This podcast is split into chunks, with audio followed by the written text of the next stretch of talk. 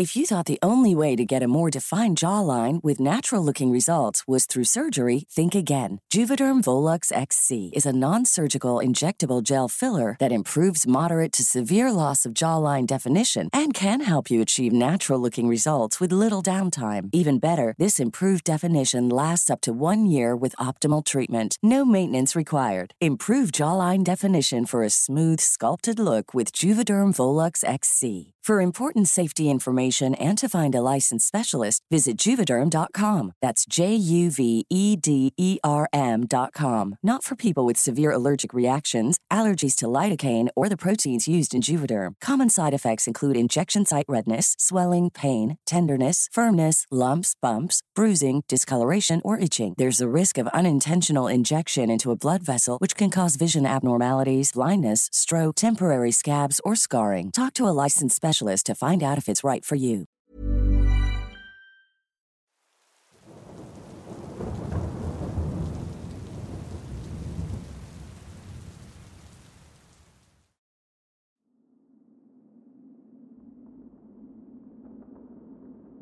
Buenas noches, escuchas de Voces del Abismo.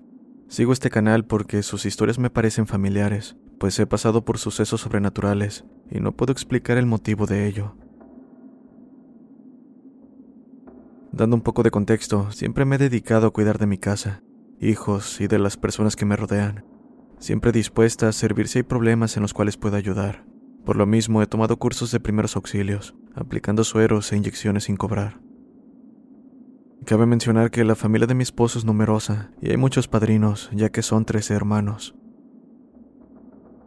En una ocasión viajamos por vacaciones de final de ciclo escolar al estado de Sonora. Duramos dos meses ahí y en general nos la pasamos muy bien. Una vez terminadas nuestras vacaciones, llegamos a casa y el tiempo transcurrió como de costumbre.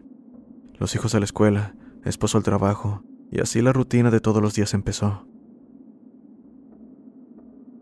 Al paso del tiempo, seis meses para ser exacta, llegó la inesperada visita de la madrina de mi esposo.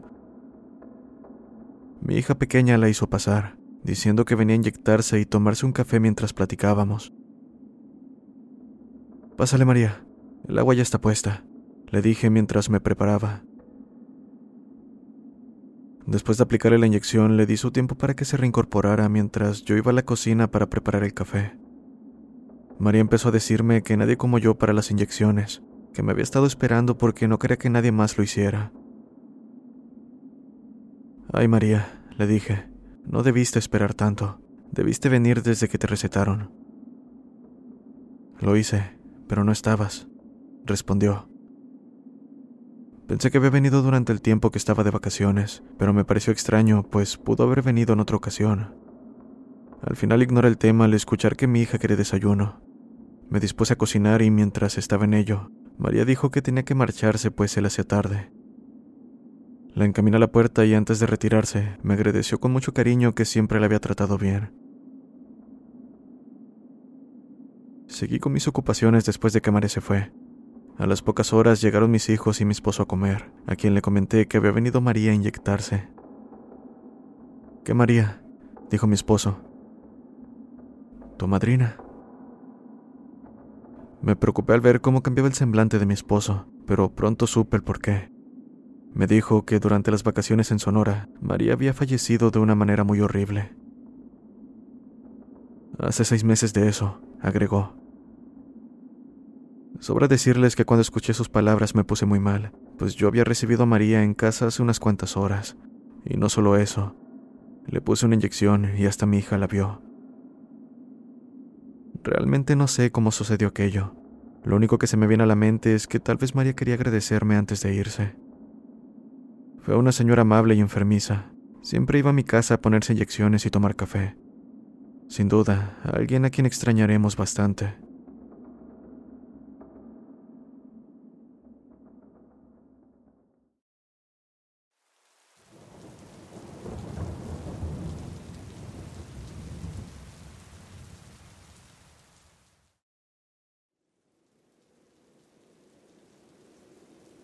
Hola, saludos a la comunidad de Voces del Abismo. Me llamo Carlos, soy de Honduras. Debo decir que me gusta este canal. Llevo un año escuchando los relatos y ahora quiero compartir el mío. Desde pequeño me gusta el campo y gracias a mis abuelos cada año los visitaba junto con mi padre. Convivíamos en familia, hablábamos del año escolar, contábamos chistes y claro, no pueden faltar los relatos de terror. Me gustaba cuando mi abuelo, que en paz descanse, nos contaba relatos, mitos y leyendas de la zona. El que más nos causaba miedo era el del vigilante. Cuenta la leyenda que hace tiempo había un hombre que trabajaba vigilando rebaños y terrenos. Una noche, estando en su trabajo, entró un intruso en uno de los establos de los caballos, por lo que el hombre, sabiendo lo que tenía que hacer, tomó su arma y un machete, listo para enfrentar al ladrón. Antes de llegar al lugar, se detuvo al escuchar dos disparos acompañados por unos gritos desgarradores, como si estuvieran matando a un caballo. Por el miedo el vigilante no se quiso ni acercar. No fue hasta la mañana siguiente, cuando el sol apenas comenzaba a iluminar, que lo vio. Ahí, en los establos, estaba el cadáver de un caballo y a su lado ropa desgarrada. Se dice que el ladrón se encontró con una entidad que acecha los rebaños, entidad que los lugareños habían visto en varias ocasiones. La describen como un ser con apariencia humanoide, de gran altura y como en estado de desnutrición. De sus manos sobresalían prominentes garras, capaces de desgarrar la piel de cualquier ser vivo. Y en su rostro, un par de ojos rojos como el hierro fundido sobresalían. Aquella entidad era conocida como el vigilante, porque se la pasaba merodeando los potreros y los rebaños en busca de llevarse algún animal. Y si llegabas a tener la mala suerte de toparte con eso, no tendría piedad y no dudaría en atacarte, lo que podría significar tu fin. También se dice que es difícil de ver, ya que puede tomar apariencia humana. Se confunde con un mozo o trabajador de una hacienda, pero el verdadero problema radica en verlo en su apariencia original. No le gusta que lo vean. A pesar de lo extraordinaria y aterradora que me pareció la historia, tenía dudas al respecto. De hecho, le comentaba a mi abuelo que aquello era difícil de creer, a lo que él me decía que era lo que todos decían. Nadie cree hasta que le toca. Como lo dije, era una historia que mi abuelo nos contaba cada que lo visitábamos, por lo que la recuerdo casi de memoria. En una de aquellas visitas, tendría unos 13 años, estaba en compañía de uno de mis primos en la casa. Jugábamos mientras mi abuelo trabajaba. En un punto de la tarde, mi abuelo nos llamó para que lo ayudáramos con unas cosas. Fuimos mi primo y yo, nos aproximamos para ayudarlo a sembrar maíz y frijol. Cuando casi llegó la noche, estábamos listos para volver a la casa del abuelo, pero al llegar casi a la entrada, mi primo me dijo que había olvidado una de las loncheras, pidiéndome el favor de que fuera por ella porque tenía las manos ocupadas con las herramientas. Así que, después de decirme que la había dejado en los límites de la propiedad, me encaminé a paso rápido. No estaba muy lejos, pero para este punto el sol se había ocultado casi por completo. Por si fuera poco, no llevaba linterna. Tan pronto como llegué encontré la lonchera, dándome cuenta de que estaba sucia y abierta, como si un animal hubiese hurgado en ella. Pero como estaba oscureciendo no quise darle importancia. Estaba a tres kilómetros de la casa y solo quería volver. Cuando iba tal vez a medio camino, me detuvo la sensación de ser observado. En este punto el sol se había ocultado por completo y apenas podía ver las luces de la casa en la distancia. Así que apresuré mi marcha, pero la sensación no hizo más que aumentar, entorpeciendo mis pasos, pues, además, comencé a escuchar algo merodeando la zona, muy cerca de mí. Pensando que era mi primo, le grité que sabía que era él quien estaba ahí, que no iba a caer en su juego, pero al voltear mientras lo decía, me di cuenta de que no había nadie detrás de mí. Y por si fuera poco, los pasos aún continuaban. Así que con miedo seguí mi camino. Apenas había retomado el ritmo, vi con el rabillo del ojo una sombra. Esto me hizo detenerme y rápidamente dirigí la mirada a eso. Parecía ser una persona dándome la espalda, mirando al cielo. Esto me tranquilizó pensando que se trataba de algún trabajador o conocido del abuelo, pero al verlo con más detalle, me di cuenta de que su aspecto estaba lejos de ser el de una persona. Por lo que vi, tenía la cabeza de un animal, brazos largos, demasiado largos que parecían pegar en el suelo. Asimismo, aquello era delgado, y de una estatura que seguro pasaba los dos metros. De su cabeza caía un largo cabello enredado, y como si eso no fuera suficiente, un olor a sangre inundó mis fosas nasales. Ahogando un grito me alejé lentamente, tratando de hacer el menor ruido para que aquello no me escuchara. Pensaba que lo estaba dejando atrás, cuando, sin previo aviso, volteó en mi dirección. Yo seguía sin quitarle la vista de encima, por lo que inevitablemente cruzamos miradas. Sus ojos rojos como el fuego y su boca dejando caer algo viscoso me hicieron saber que estaba en peligro. Spring is my favorite time to start a new workout routine. With the weather warming up, it feels easier to get into the rhythm of things. Whether you have 20 minutes or an hour for a Pilates class or outdoor guided walk, Peloton has everything you need to help you get going. Get a head start on summer with Peloton at onepeloton.com. Hey, I'm Ryan Reynolds. Recently, I asked Mint Mobile's legal team if big wireless companies are allowed to raise prices due to inflation. They said yes. And then when I asked if raising prices technically violates those onerous two year contracts, they said, What the f are you talking about, you insane Hollywood ass? So to recap, we're cutting the price of Mint Unlimited from $30 a month to just $15 a month. Give it a try at mintmobile.com slash switch. $45 upfront for three months plus taxes and fees. Promo rate for new customers for limited time. Unlimited more than 40 gigabytes per month. Slows. Full terms at mintmobile.com. Esa fue la señal que me hizo correr como loco sin mirar atrás. A cada paso escuchaba como aquello venía detrás, seguramente en cuatro patas amenazando con alcanzarme, mientras que por mi parte con lágrimas en los ojos me dirigí en dirección contraria a la casa, hacia unos pastizales que estaban a mi derecha. Cuando escuché los pasos demasiado cerca, pensé que mi momento había llegado. Incluso escuchaba cómo jadeaba esa cosa. En ese momento tropecé cayendo en un arroyo. Debido a la caída me lastimé el cuello, lo que hizo que tardara en levantarme. Y al darme cuenta de que aquello no se escuchaba más, me escondí detrás de unos matorrales cerca del arroyo. Pasaron como cinco minutos e intenté levantarme, pero en ese momento el sonido de algo acercándose me hizo detenerme. Lo sabía, no tenía que darle vueltas al asunto. Era esa maldita cosa seguramente tratando de encontrarme. Pronto lo vi un poco lejos de donde me encontraba. Al parecer había perdido el interés en mí, o como sea, solo me mantuve en silencio mientras eso bebía agua en el arroyo, como si de un perro se tratara. Después, se posó sobre sus patas traseras y se alejó en dirección contraria a mí. A pesar de que habían pasado minutos de que aquello se había ido, me mantuve en silencio sin moverme para nada. Sabía que cualquier ruido sería fatal para mí, y no sé cuánto tiempo pasó hasta que tomé el valor y salí corriendo hacia la casa de mi abuelo. Tan pronto llegué, vi a mi primo en la entrada de la casa al parecer buscándome. Tan pronto como me vio se alegró pero no pude evitar notar que su rostro estaba un poco pálido. Le pregunté la razón a lo que me dijo que cuando venía de camino se encontró a lo lejos un hombre alto y delgado cerca del corral de los cerdos. Pensó que se trataba de un trabajador, pero al prestarle atención se dio cuenta de que frente a él estaba el cuerpo de un cerdo sin vida. La oscuridad no le permitió ver más que su silueta, pero sus ojos no lo engañaban. Al ver aquello, salió corriendo a la casa de los abuelos, preocupándose aún más cuando se dio cuenta de que no volvía. Después de que me contó aquello, me preguntó por qué estaba sucio y mojado, así que sin dudarlo le conté lo que me había pasado.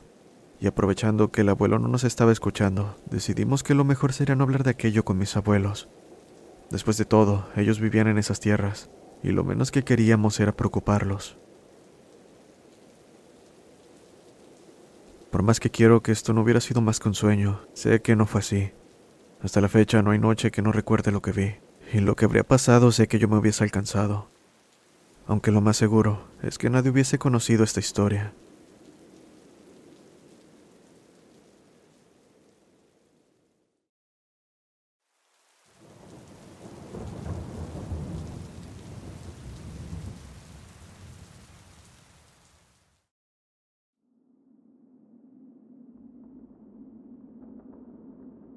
Lo que les voy a contar sucedió hace aproximadamente un año. Cabe recalcar que vivo en un pueblo muy conocido a nivel tanto nacional como internacional. Se llama Bernal y está ubicado en el estado de Querétaro. Dicho lugar está lleno de leyendas, avistamientos de brujas u objetos no identificados. Así que, esto me ocurrió junto a otros tres amigos. Aproximadamente a 15 minutos está un pueblo llamado San Antonio, en el cual cada año se realiza la festividad a San Antonio. Mucha gente de Bernal va a disfrutar de todo tipo de eventos, y mis amigos y yo fuimos parte de ello. Todo iba marchando bien, estábamos con chicas y andábamos muy alegres, hasta que llegó la hora de volver y no teníamos en qué. Además, la carretera tiene dos curvas, una de ellas casi llegando a Bernal, la cual ha sido testigo de bastantes accidentes. Al final, salimos de San Antonio aproximadamente a las 2 de la madrugada. El camino en sí marchaba de lo más tranquilo. Íbamos platicando y riendo, hasta que llegamos a la última curva. Para este momento serían las 2.40 de la mañana, por lo que un amigo comenzó a bromear con que las 3 se espantaban en esa curva. La verdad es que a mí no me importaba ese tipo de temas, por lo que solo le daba el avión. Al final, estar en esa curva era señal de que ya estábamos cerca. Sin embargo, lo extraño comenzó cuando escuchamos gente detrás de nosotros. Y digo que fue extraño porque sus pasos comenzaron a escucharse cuando ya estaban por pasarnos de lado y no desde distancia atrás como sería lo normal. Tomemos en cuenta que era una carretera que por la hora no estaba muy transitada. Pero bueno, la gente nos pasó y siguió su camino. Todo estaría bien hasta ahí, de no ser porque más adelante nos volvieron a pasar de largo. No había nadie más en el camino por lo que vi su aspecto desde la primera vez que nos pasaron. Y no había duda, eran los mismos de hace un momento. Estaba por preguntarle a mis amigos si habían visto lo mismo, cuando uno de ellos dijo con tono nervioso que ya eran las 4 de la mañana. Definitivamente no tiene sentido, si de la curva vernal eran 10 minutos caminando. Continuamos el camino en alerta, y antes de entrar al pueblo, en un lugar conocido de la zona, nuevamente aquellas personas nos pasaron de largo. Esta vez mis amigos también se percataron de ello, confirmando que habían sido las que vimos atrás, hasta la fecha no sabemos qué pasó, por qué nos encontramos en tres ocasiones a las mismas personas y por qué perdimos tanto tiempo en un camino que nos habría tomado menos de la mitad. Sin duda fue una experiencia muy extraña.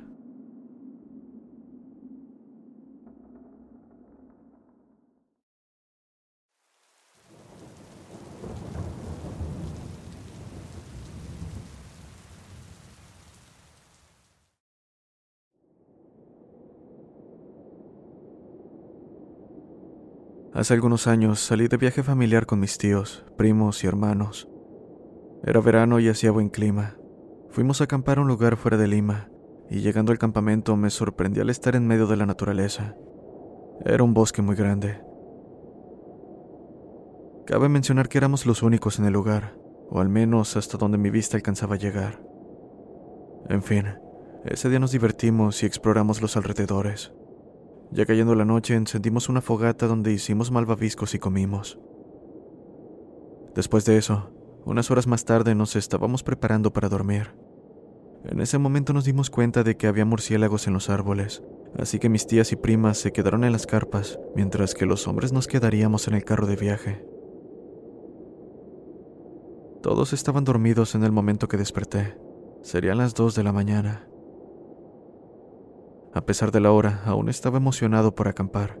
En mi mente quería salir del carro para explorar el campamento y de paso ver cómo lucía por la noche. Pero antes de salir del carro, vi por la ventana que en el lugar donde habíamos hecho nuestra fogata, habían siete figuras de pie. Parecían personas de seguramente más de dos metros de altura. El rostro no se les veía ya que la oscuridad y ropaje oscuro las cubría, como si portaran túnicas. Lo único con lo que puedo familiarizar su aspecto es con el de las representaciones de la muerte. Aquellas personas estaban alrededor de la fogata apagada, inmóviles. Estaba seguro de que no había personas en el momento que llegamos, pero de haberlas, ¿qué hacían en nuestro campamento? Y más, actuando de una manera tan extraña. Me quedé en shock un momento, hasta que reaccioné agachándome para que aquellas personas no me vieran. Me aproximé a levantar a la persona más cercana a mí, quien era mi hermano, pero él dormía profundamente y no respondía. Así que cuando volví a acercarme a la ventana para ver si aquellos sujetos seguían ahí, vi con horror que miraban en mi dirección. Extraño, pues estaba a buena distancia de ellos, y la oscuridad hacía difícil de que se percataran de mi presencia. No supe qué hacer, pero de nada importaría saberlo, pues apenas vi aquellos orbes luminosos fijados en mí, perdí el conocimiento. Desperté la mañana del día siguiente, viendo que todos en el campamento estaban normal. Todos convivían y desayunaban como si nada. Salí del carro a toda prisa contándole a mi familia lo que había visto, aunque ellos solo me dieron un vistazo y después de un momento comenzaron a reír diciendo que seguramente había sido una pesadilla algo común a mi edad. La verdad es que me gustaría haber creído lo mismo, pero sé que todos nos damos cuenta cuando algo puede ser causado por nuestra imaginación, el cansancio o lo que sea, así como también sabemos cuando algo en verdad pasó, por más descabellado que pudiera ser. Con ello en mente fui a investigar con mis dos primos a la fogata, pero no había nada, no a simple vista pues cuando me centré en el círculo donde estaban esas cosas, sentí una presión muy fuerte en el ambiente, lo que me hizo salir de inmediato de ahí. Lo extraño fue que mis primos no sintieron nada, así que no les mencioné al respecto. Esto es un extraño y aterrador recuerdo que conservo de mi niñez, que por más que trato no puedo olvidar. Me persigue cada noche la duda de qué fue lo que vi, qué eran aquellas personas, o siquiera si eran algo de este mundo.